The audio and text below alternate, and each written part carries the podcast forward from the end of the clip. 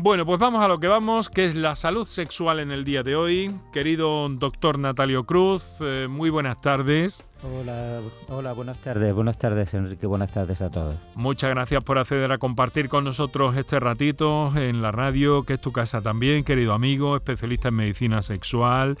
Eh, bueno, eh, secretario, sigue siendo secretario de la Sociedad Europea de Medicina Sexual, ¿verdad? No, no, fui secretario. Ya, eso es, sí. Ya lo habíamos corregido un día, pero a mí se me ha ido de la cabeza, ¿cierto? Bueno. Ex secretario. Ex secretario, ya me lo dejo bien anotado. Pero en cualquier caso, una trayectoria mm, muy importante en este sentido. Natalio, eh, antes de que empiecen nuestros oyentes a llamar sobre un ámbito eh, tan amplio sobre el que hay muchas cosas, muchas más de las que puede parecer a simple vista, porque estamos hablando de una disciplina muy amplia e inevitable también, se me antoja, inevitablemente también, se me antoja multidisciplinar en muchas ocasiones, ¿no? Sí, sí, en efecto, prácticamente cualquier cosa, cualquier cosa en el ámbito de la salud afecta a la salud sexual. Uno puede tener, por ejemplo, una gripe, puede tener COVID, puede tener cualquier mm, eh, patología, a veces un simple resfriado, y eso afecta a la función sexual. O sea, es un marcador tan sensible que prácticamente un mal día en el trabajo pues, pues te puede repercutir sexualmente. Una, un dolor de cabeza, una cefalea o un dolor de espalda, cualquier cosa te va a afectar a la sexualidad. Por lo tanto, la medicina sexual de alguna manera es un indicador de salud, ¿no? Estabas diciendo antes, yo creo muy acertadamente que este indicador de salud es, un marcador, un marcador también de calidad de vida, de salud.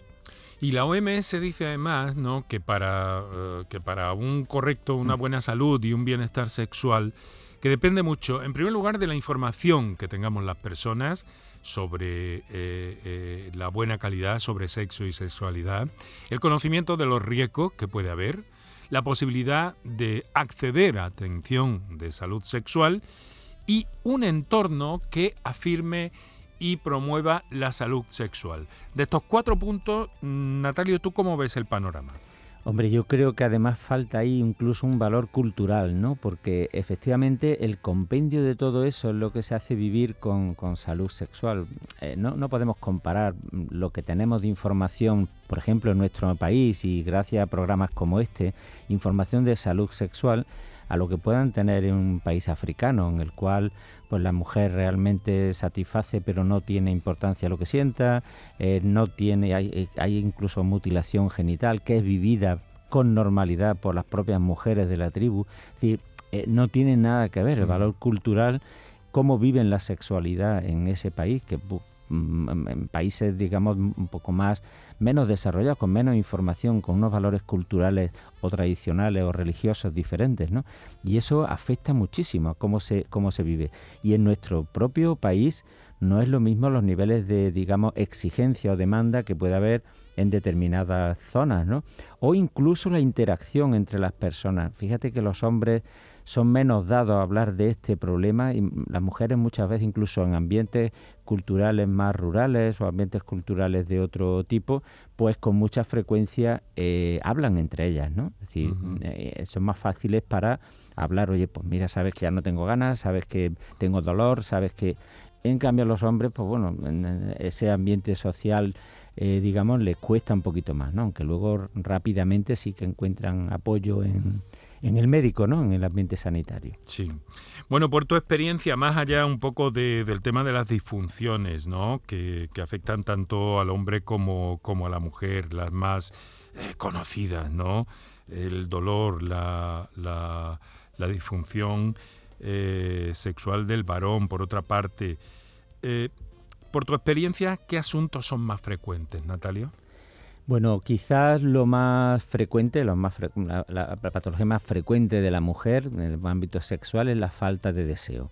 La pérdida de deseo, la disminución de la libido, que, que realmente sí que se constituye en, un problema. Es decir, si una mujer pierde el deseo, pero para ella no representa un problema, pues la mm. verdad es que tampoco hay por qué, digamos, eh, patologizar eso de que haya perdido las ganas, ¿no? Pero bueno, en el momento que ella nota pues que le gustaría tener más relaciones o que le gustaría volver a tener ese deseo que tenía o esa calidad de orgasmos que tenía, ese disfrute con la disfunción, con la, con la sexualidad, ¿no? Entonces sí se hace un problema.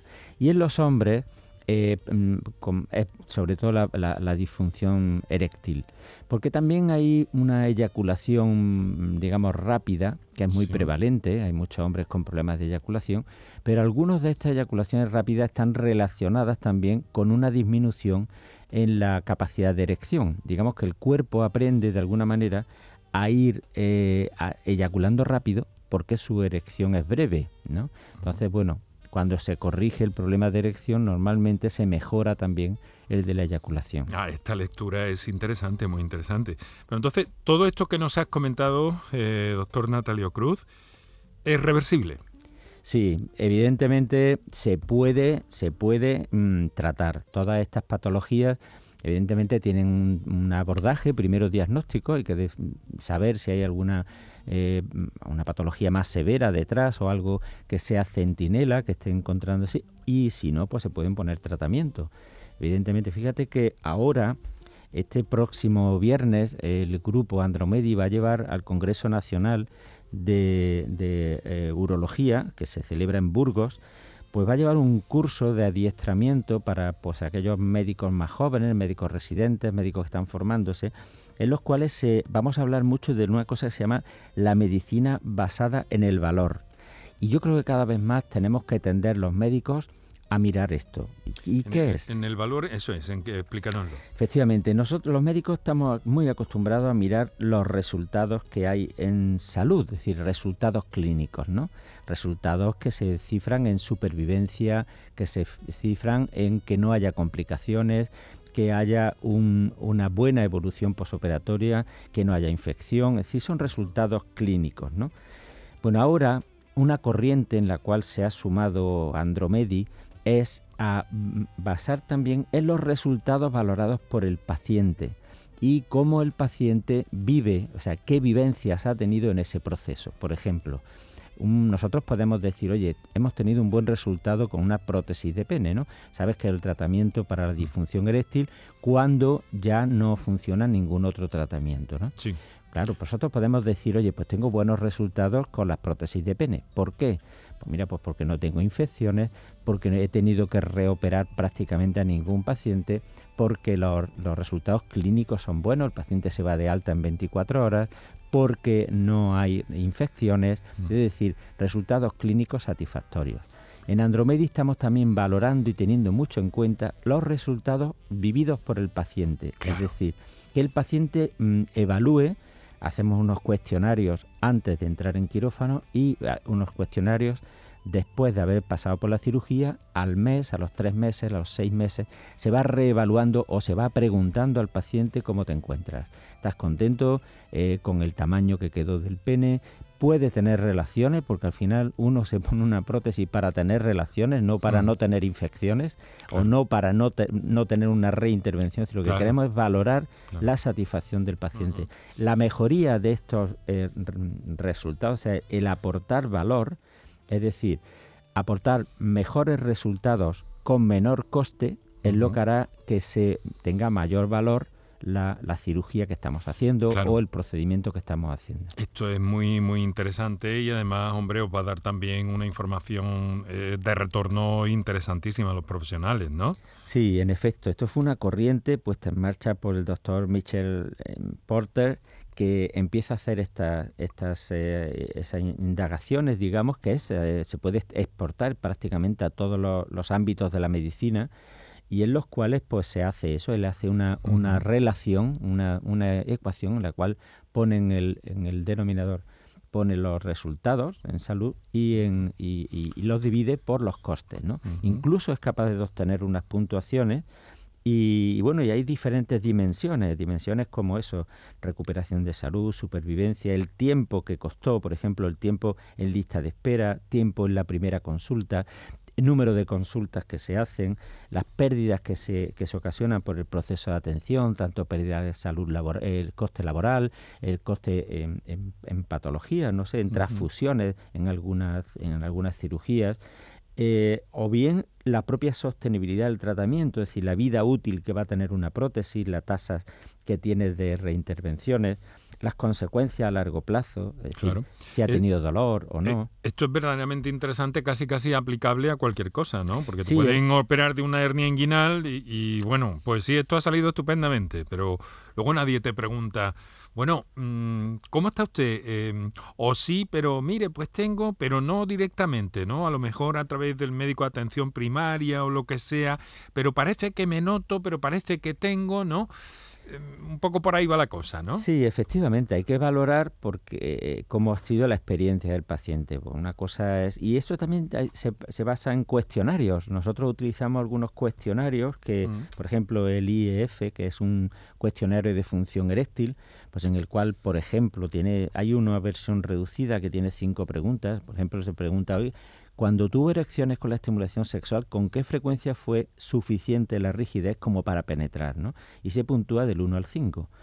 Así, mm, con diferentes preguntas más. ¿no? Entonces, este cuestionario pues, lo vas pasando al principio, nada más llegar el paciente, ¿no? Y da una puntuación, a lo mejor entre, pues no sé, pues 8 o 10. Mm. Sabes que tiene un problema de erección y demás se va pasando después sucesivamente, oye, pues cuando has aplicado un tratamiento oral o cuando has aplicado un tratamiento intracavernoso o has aplicado una prótesis, ¿no? Y lo que pretende es que el paciente al final esté muy bien y que lo viva además diciendo, oye, pues mire, me ha quitado poco tiempo de trabajo, me ha dolido poco, esto fue rápido, me atendieron con pocas consultas y esto ha salido todo bien. Eso se puntúa y se puede valorar. Pues sí, pues sí, además parece muy interesante que se haga, que así se haga en este eh, en este campo y casi casi me atrevo a decir en muchos otros. Pero bueno, de momento estamos con salud sexual con el doctor Natalio Cruz. Vamos a recordar a nuestros oyentes qué teléfonos tienen disponibles y líneas para intervenir en el programa. Hombres, mujeres, mm, no se queden con ninguna duda, están ustedes en su casa, ahí tienen los teléfonos y ahora un par de minutos también para nuestros anunciantes. Para contactar con nosotros puedes hacerlo llamando al 95 50 56 202 y al 95 50 56 222 o enviarnos una nota de voz por WhatsApp al 616 135 135. Por tu salud en Canal Sur Radio. El 19 de junio de 2022 son las elecciones al Parlamento de Andalucía. Aunque vivas lejos de tu pueblo, de tu tierra, de tu ciudad, nada te impide votar. Sigue las instrucciones de la Oficina del Censo Electoral. Si estás inscrito en el CERA, puedes cumplimentar el impreso de solicitud que encontrarás en www.exteriores.gov.es. Remítelo hasta el 21 de mayo a la Oficina del Censo Electoral y te enviarán la documentación para votar. Ahora puedes optar por depositar tu voto en la oficina o sección consular del 15 al 17 de junio o enviárselo por correo certificado hasta el 14 de junio. Para más información consulta www.ine.es o www.exteriores.gov.es. 19 de junio de 2022. Elecciones al Parlamento de Andalucía. Infórmate llamando al teléfono gratuito 919-0622 o entra en eleccionesparlamentoandalucía2022.es. Junta de Andalucía. Piensa en algo necesario para la vida, algo natural, algo que fluye por la grita más pequeña, el agua. Ahora imagina un lugar donde relajarte, donde sanar por dentro y por fuera Hotel Balneario San Nicolás, un destino único donde el agua emerge desde el interior de la tierra a 47 grados y medio. Visítanos en Alama, muy cerca de ti. Más información en balneariosannicolás.es.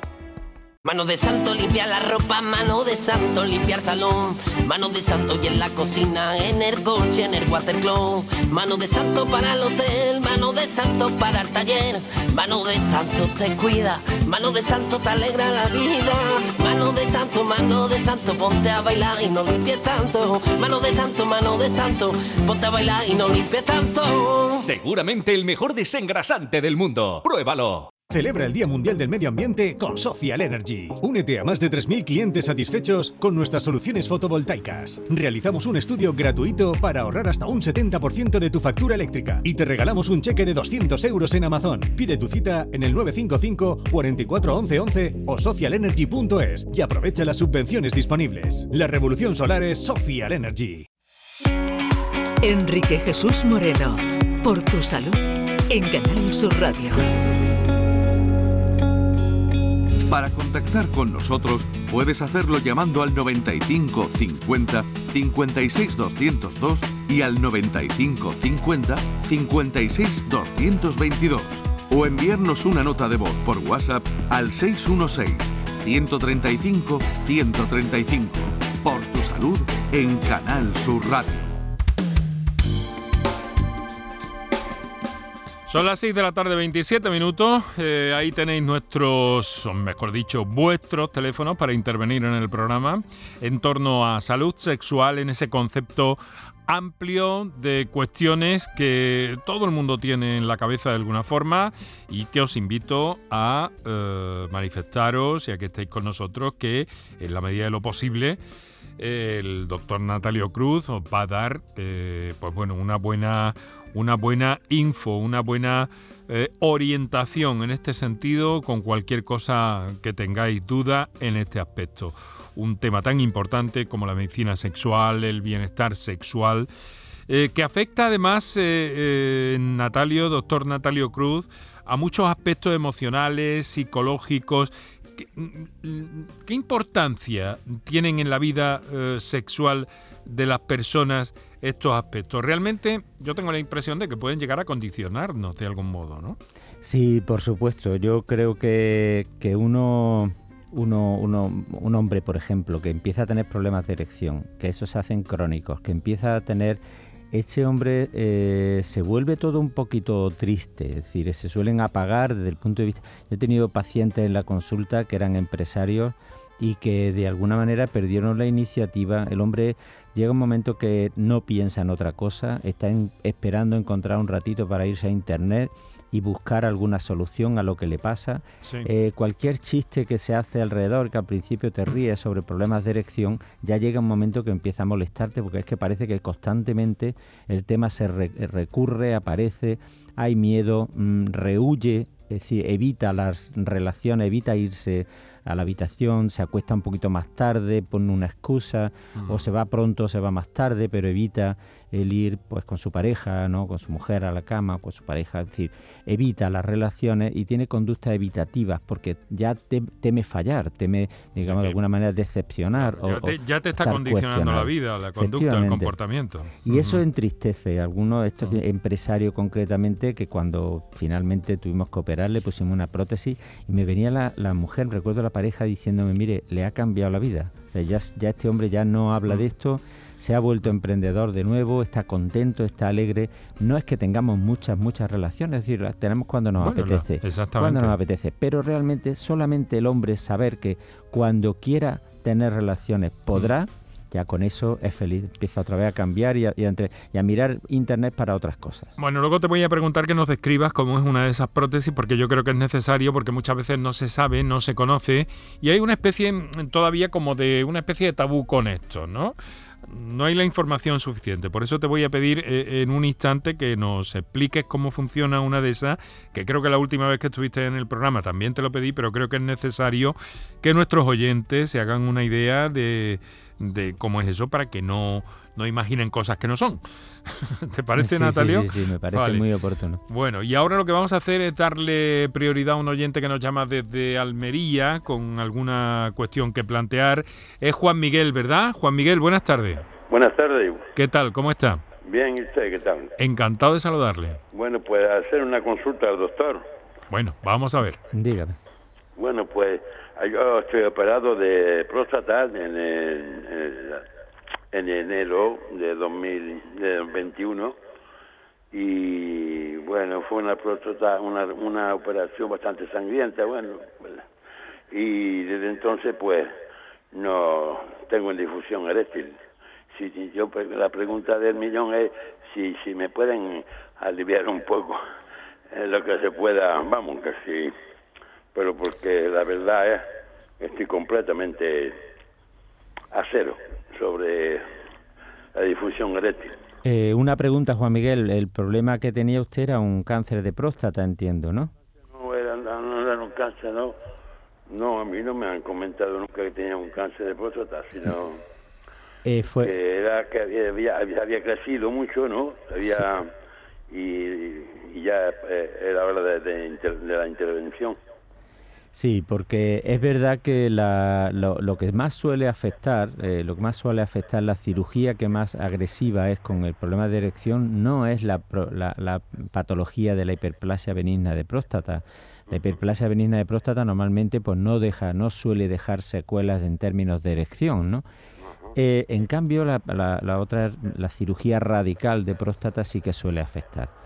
Bueno, en, el caso, en su caso, que hay, que pensar que tiene todavía preservado lo que es los nervios que conducen la erección, yo creo que usted es candidato muy bueno para iniciar un tratamiento médico, es decir, pastillas, tema, algún asunto relacionado con inhibidores de, de fosfodiesterasa, es decir, los típicos, pues, sildenafilo, vardenafilo, tadalafilo, es decir, cualquier fármaco que se usará en función de, qué ritmo, qué, qué número de relaciones sexuales tenga usted, qué forma la lleve, ¿no?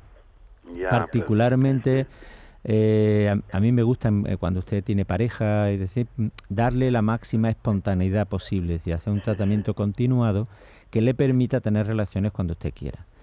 No sé si ya le han dado a probar algún fármaco. No, no, no, para nada. Sería interesante que usted se lo exprese a su urólogo mm, o, verlo, porque efectivamente hay mucho, mucho armamentario, mucho recurso ahora, o sea, tratamiento oral, para, para empezar por ahí, ¿no? Porque efectivamente sí que tiene mm, tratamiento y como decíamos antes, incluso se puede llegar a una operación y a la prótesis, pero hay que empezar siempre por los primeros escalones. Vale, vale. Sí, de operación, pues la verdad es que no estoy nada interesado porque también tuve una hernia inguinal y esta, esta, esta operación fue muy muy laboriosa y muy sangrienta y demás y no ahora un tratamiento oral pues sí sí lo aceptaría con, con mucha ganas Seguro que le va a mejorar, ¿eh? seguro que le va a mejorar porque en su caso y al ser una patología benigna normalmente se preserva bien la erección y no suele haber problemas.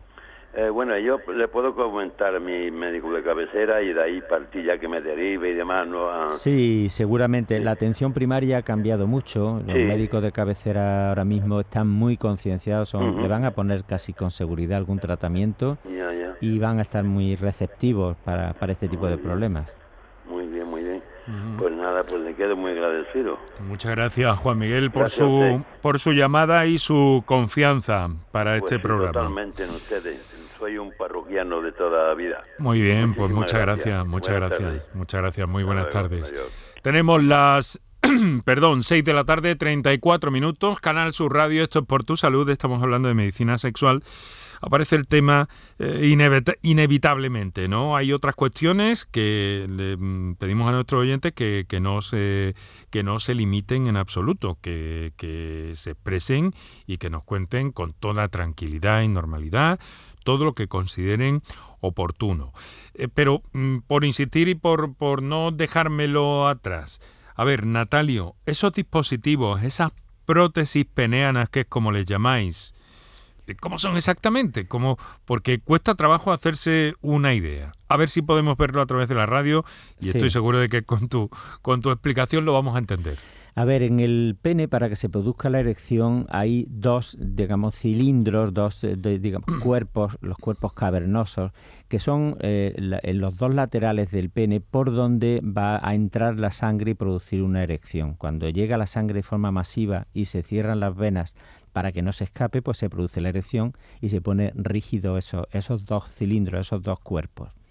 Cuando no funcionan porque hay un problema estructural o falta de aporte de sangre o porque las venas esas no se cierran y dan un problema de falta de erección y ese, ese, ese problema no se puede curar o se puede tratar con fármacos, ni con inyecciones, ni con ondas de choque, ni con nada y no responde, pues entonces se recurre a una prótesis de pene. Esta prótesis de pene son a su vez otros dos cilindros que son también tienen un mecanismo hidráulico, un mecanismo hidráulico que se activa con una bombita, esa bombita está alojada entre los dos testículos en una zona del escroto muy discreta que no se ve, no se prácticamente tienes que tocarla para buscarla, para encontrarla, y dos cilindros que van dentro de los cuerpos cavernosos que cuando uno acciona la bombita eh, se llenan de líquido ese líquido lo que hace es pues comprimir, ponerse dentro como si fueran pues una erección normal. Desde el punto de vista funcional y desde el punto de vista estético, cuando uno ve a un paciente en erección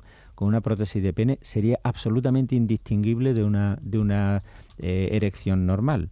y cuando se, se desactiva prácticamente también es indistinguible de una erección normal, queda pues, totalmente en deflación. ¿no? Entonces, pues estos dispositivos son bastante buenos porque de alguna manera remedan lo que es la función normal. Sí, pero eso no es de quita y pon, quiero decir, eso va siempre inserto ahí, ¿verdad? Esto ya eh, queda insertado dentro y, son, bueno, para toda la vida, realmente para siempre. Pues por si alguien tenía alguna duda, me gusta eh, que, que, Natalio nos haga esta descripción para, sobre todo para tranquilizar y para normalizar esto, que es algo bastante bastante sencillo a, pesar de que suena un aparato ahí, eso que es, cómo va, en fin, y sobre todo que obtengan buena información, como dice la OMS, que hemos dicho al principio del programa. Vamos a ver, Natalio, em, eh, te leo una nota que he recibido. Eh, buenas tardes, estoy muy nervioso y malhumorado. Tengo 49 años, hace 8 meses tuve un infarto y ahora tengo miedo de tener relaciones a pesar de que tengo tendencias, dice, a, a mantenerlas. ¿Qué podría hacer? Porque los médicos me dicen que puedo, pero es que no me atrevo.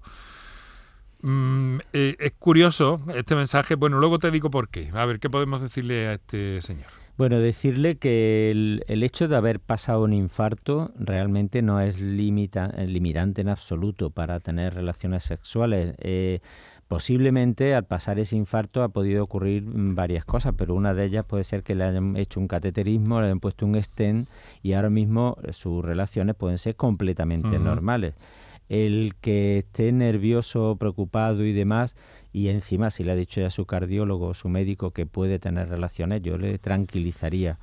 Eh, antiguamente había una falsa creencia en que Viagra y producían infarto podían ser perjudiciales para el corazón.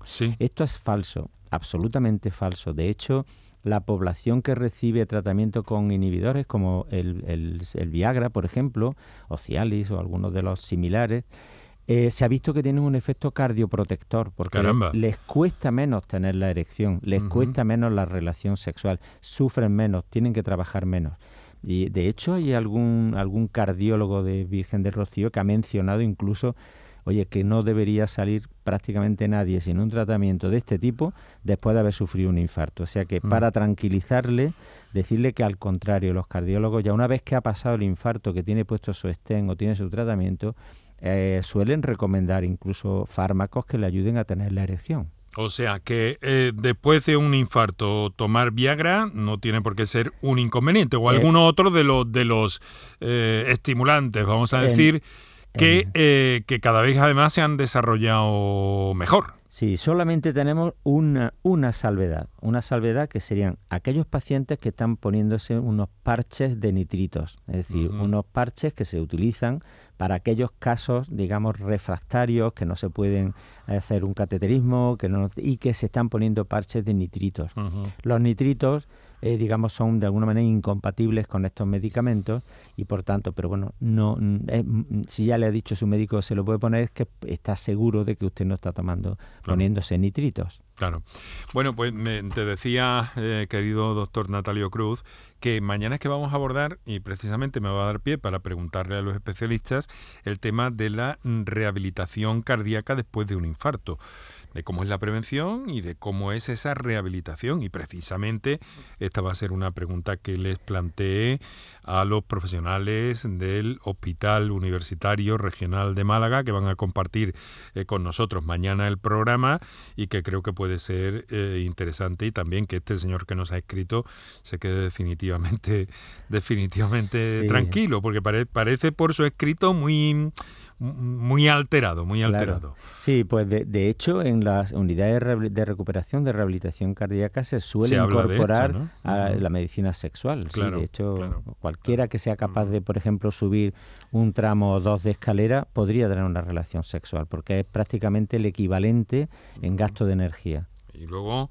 eh, eso de que no favorece, salvo en ese caso que acabas de señalar, el consumo de estos estimulantes, de estos inhibidores, eh, pues bueno, que, que, que, que, no hay ningún problema en principio, a menos que haya alguna eh, incompatibilidad manifiesta o conocida, o ese caso que nos acabas de, señalar. Que esto ha sido un bulo, porque hay películas hasta hablando de esto, ¿eh? Sí, sí, sí. Recordarás, ¿eh? Hubo una mala prensa al principio, pero todo ha sido, todas, absolutamente montajes que no, no tenían ningún fundamento científico. Pues que nadie se llame a engaños.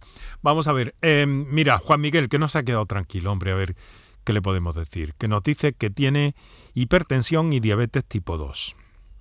Juan Miguel, nuestro oyente de, Almería que nos ha llamado. Sí, en efecto, eh, eh, hacía sospechar algo así. Es decir, mm, simplemente por una operación de una próstata benigna es muy raro que solamente por ese factor ya aparezca un problema de erección. Posiblemente pues ese, esa pérdida que comenta que tuvo pérdida de sangre junto con una hipertensión, una diabetes, pues bueno, es posible que esté un poquito incluso anémico después de la intervención y haya que reponerle un poquito de, de hierro, no sé.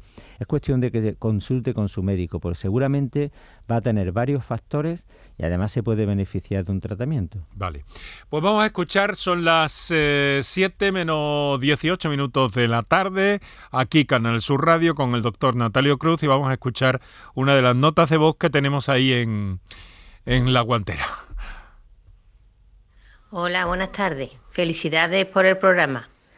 Mm, es que hoy da la casualidad que he sacado un informe del móvil de una citología. Entonces me tarda mucho en darme la cita para la ginecóloga. Pero pone en el informe colpocervitis atrófica y no sé lo que es no quiero buscarlo en internet porque lo que hace es liarte. Y si fueran ustedes tan amables de orientarme, digo pues, para esperar más o menos, si es grave, pues para agilizar un poco la cita. Pues señora, ha hecho, ha hecho muy bien y además le agradecemos enormemente la, la confianza. A ver, Natalio, ¿podemos eh, tranquilizar a esta señora hasta que le llegue el momento? Sí, decirle que efectivamente esto, bueno, mm, por la voz y por la... Mm, deduzco que, bueno, pues está, está en una edad en la cual pues posiblemente ya está pasando lo que es la, está cerca o está en torno o acaba de pasar la menopausia. Mm. Esto suele condicionar una disminución de los estrógenos que se producen en el ovario y en, en la vagina se, se, traduce en una especie de atrofia, una, atrofia que cuando se analiza efectivamente se ven las células con determinada atrofia. No es nada malo, no es nada maligno, no es nada contagioso en absoluto, no es nada, usted puede mantener sus relaciones sexuales, pero posiblemente incluso esté notando algo de sequedad en la vagina, un poquito de disminución de esa elasticidad que tiene normalmente la vagina y de esa capacidad de humedecerse. Esto es lo que conlleva la atrofia. La cervitis, es decir, el, el colpo significa vagina, cervix es el cuello del útero y por eso le dicen colpo cervitis, es una inflamación derivada precisamente de este proceso atrófico, ¿no? que seguramente se está traduciendo en estos síntomas que le digo, de un poquito de sequedad, a veces incluso dolor cuando tiene la penetración o dolor en, la, en las relaciones sexuales. Se puede tratar también, se pueden reponer a nivel local los estrógenos, se puede utilizar alguna crema lubricante y esto, como le decía, no es ni nada maligno ni nada contagioso. Muy bien, pues eh, vamos a recibir otra comunicación en directo. Antonio desde Ronda. Antonio, muy buenas tardes. Hola, buenas tardes. ¿Qué tal? ¿Cómo está? Bien, bien.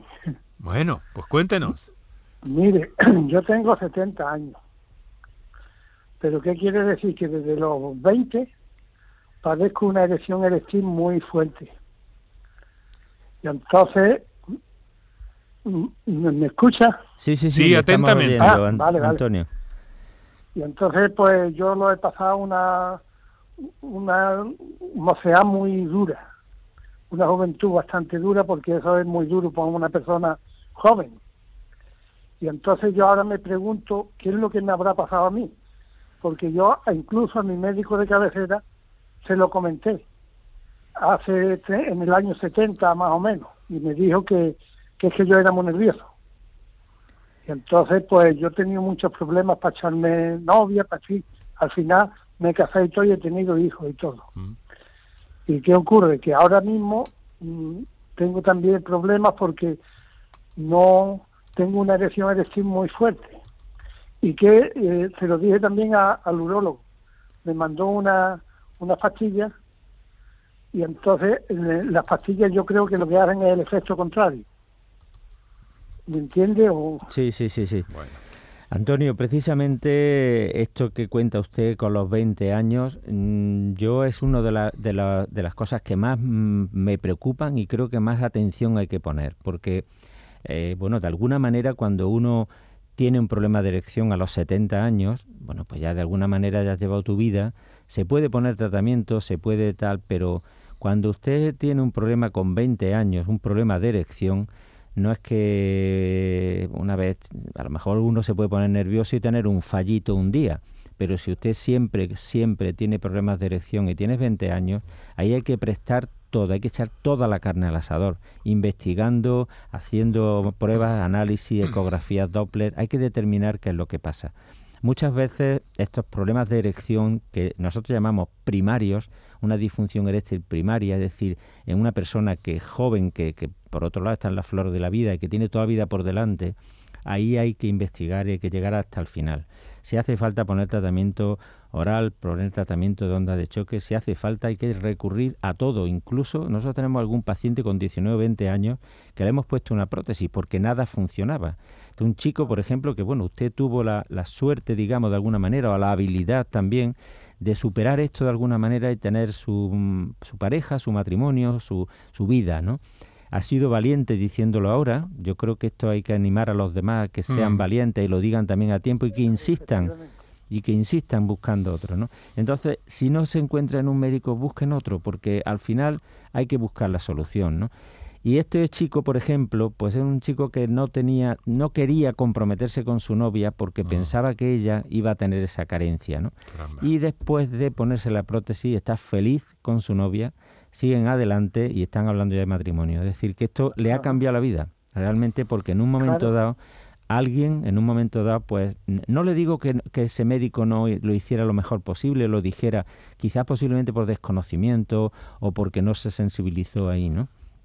Pero efectivamente tienen solución estas cosas. Y hoy día, pues bueno, yo me alegra también que con 70 siga teniendo interés, ganas de, tener relaciones y se puede poner, se puede poner otros tratamientos también. Cada edad va a tener, por supuesto, pues su, su consideración, ¿no? Bueno, yo más que nada, hombre, yo ahora mismo ya no tengo ese, esa necesidad. Claro. yo se lo, se lo comenté a mi chica y entonces pues mm, se lo, vamos, que yo se lo aclaré, que tenía muchas dificultades. Tuvo así, usted no me cabe duda que ha sido honesto y que ha sido ha ido por la, con la verdad por delante, porque en estas cosas nada mejor que compartir con su pareja el problema, ¿no? Claro, y ella me ayudó bastante, vamos.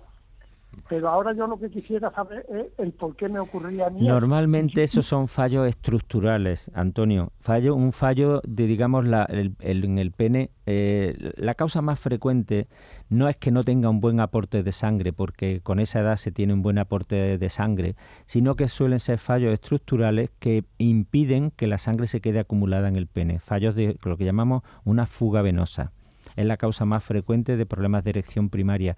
La, sangre de alguna manera se escapa del pene sin poder retener. A veces tienen una erección muy rápida, que dura unos instantes, menos de un minuto, y luego se va rápidamente, ¿no? O si cambian de postura, se baja la erección.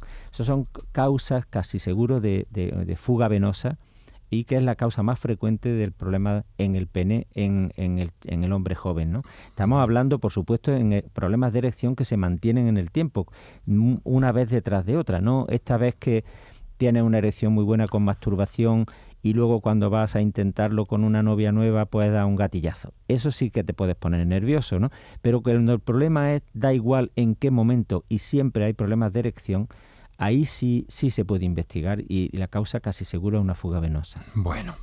Pues querido amigo, muchas gracias por su llamada, por su confianza. Le agradecemos profundamente que nos haya, que nos haya eh, llamado y que hemos aprendido también con su experiencia y con las explicaciones del doctor Natalio Cruz. Muchas gracias, querido amigo. Muchas gracias. Un fuerte abrazo. Bueno, eh, vamos a ver, tenemos, tenemos una cantidad de cosas. Vamos a ir a las preguntas que yo entiendo que pueden ser más, eh, más, más breves. Eh, también tenemos algunas notas de voz pendientes todavía. A ver dónde tengo esta. ¿Por qué después de eyacular dan tantas ganas de orinar? Nos pregunta un oyente, Natalio. Bueno, no le pasa a todo el mundo, no le pasa a todo el mundo lo de tener ganas de orinar después y, sí que puede tener alguna explicación en esas contracciones que se producen rítmicas a nivel del periné y de la y la y digamos la musculatura que propulsa el semen hacia afuera. Eso puede ser de alguna manera irritar, ¿no? Pero bueno, también es, bueno si eso se asocia a un escozor, alguna molestia, alguna cosa, habrá que mirar si hay alguna infección pero si es simplemente que tiene más ganas de orinar, más irritabilidad, pues bueno, sencillamente pueden ser las contracciones eh, de esta musculatura. Vamos en busca de otra nota de voz que tenemos pendiente. Adelante, compañeros.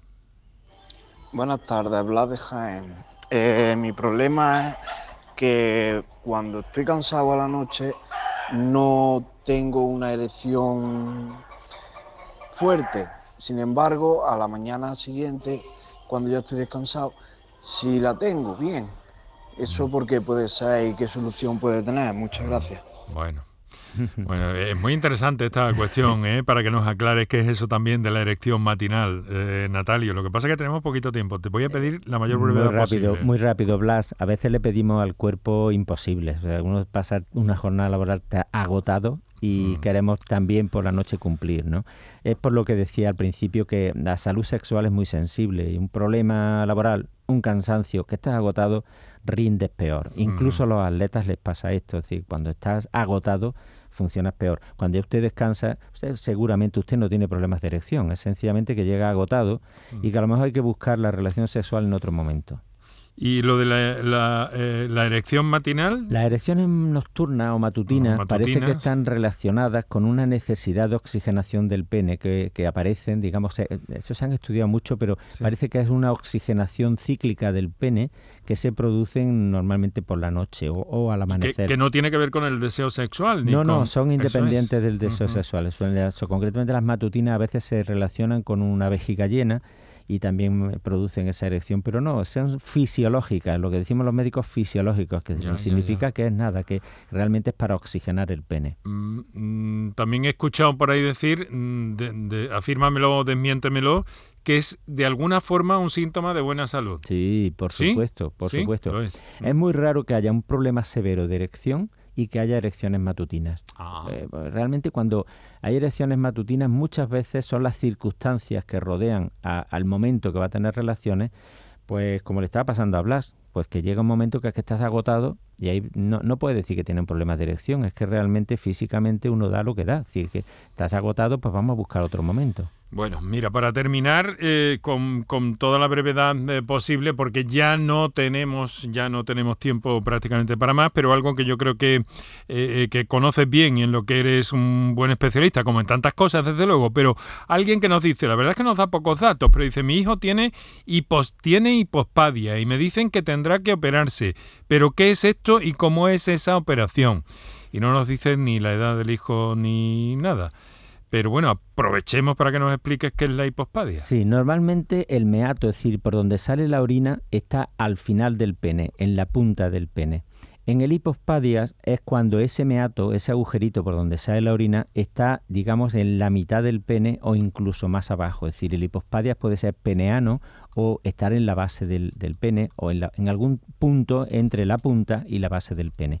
Eso se denomina hipospadias y tiene una intervención quirúrgica posible, desde luego. Hay que llevar tejido, hay que hacer un colgajo, hay que hacer un, un injerto de piel posiblemente o incluso mucosa bucal.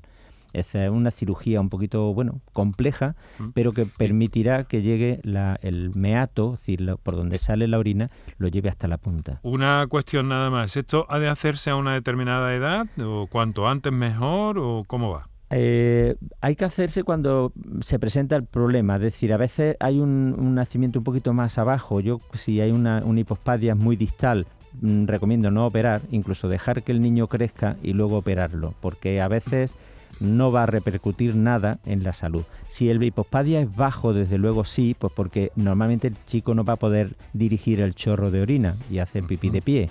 Si un hipospadia muy, muy pronunciado obliga a orinar sentado. Bueno, ya ven que hay temas y temas y temas y que necesitaríamos hasta algunos programas más. Por eso periódicamente invitamos al doctor Natalio Cruz, especialista en medicina sexual. Muchas gracias, Natalio, querido amigo, por compartir estos minutos con nosotros en la radio de Andalucía, por todas tus explicaciones, siempre bienvenidas y siempre acertadas. Un fuerte abrazo, querido amigo. Un abrazo, muchas gracias a todos. Y nosotros tenemos que dejarlo aquí. Mañana vamos a hablar de eso, de rehabilitación cardíaca. ¿Qué pasa después de un infarto? ¿Cómo se recupera uno? Pues de todo eso hablaremos mañana aquí por tu salud.